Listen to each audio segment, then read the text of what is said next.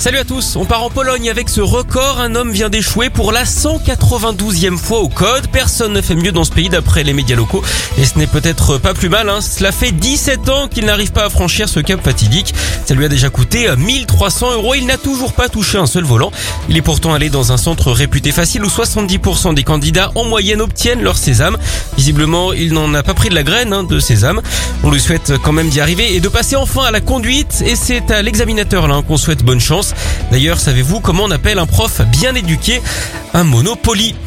On enchaîne avec cette drôle d'idée. Des scientifiques proposent de créer une arche de Noé sur la Lune. C'est pour sauver des millions d'espèces de plantes et d'animaux. Pour ça, ils veulent créer une banque de gènes directement sur place. En clair, envoyer de la semence, des œufs et des graines de millions d'espèces dans l'espace. Cette réserve sera stockée dans des tunnels de lave et alimentée par des panneaux solaires. Pas sûr hein, qu'on leur accorde le droit d'exploiter cette semence, une permission, comme on dit.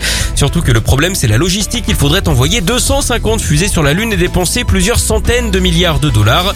Savez-vous à ce propos quel est le jeu préféré des futurs scientifiques à la maternelle, coller des gamètes.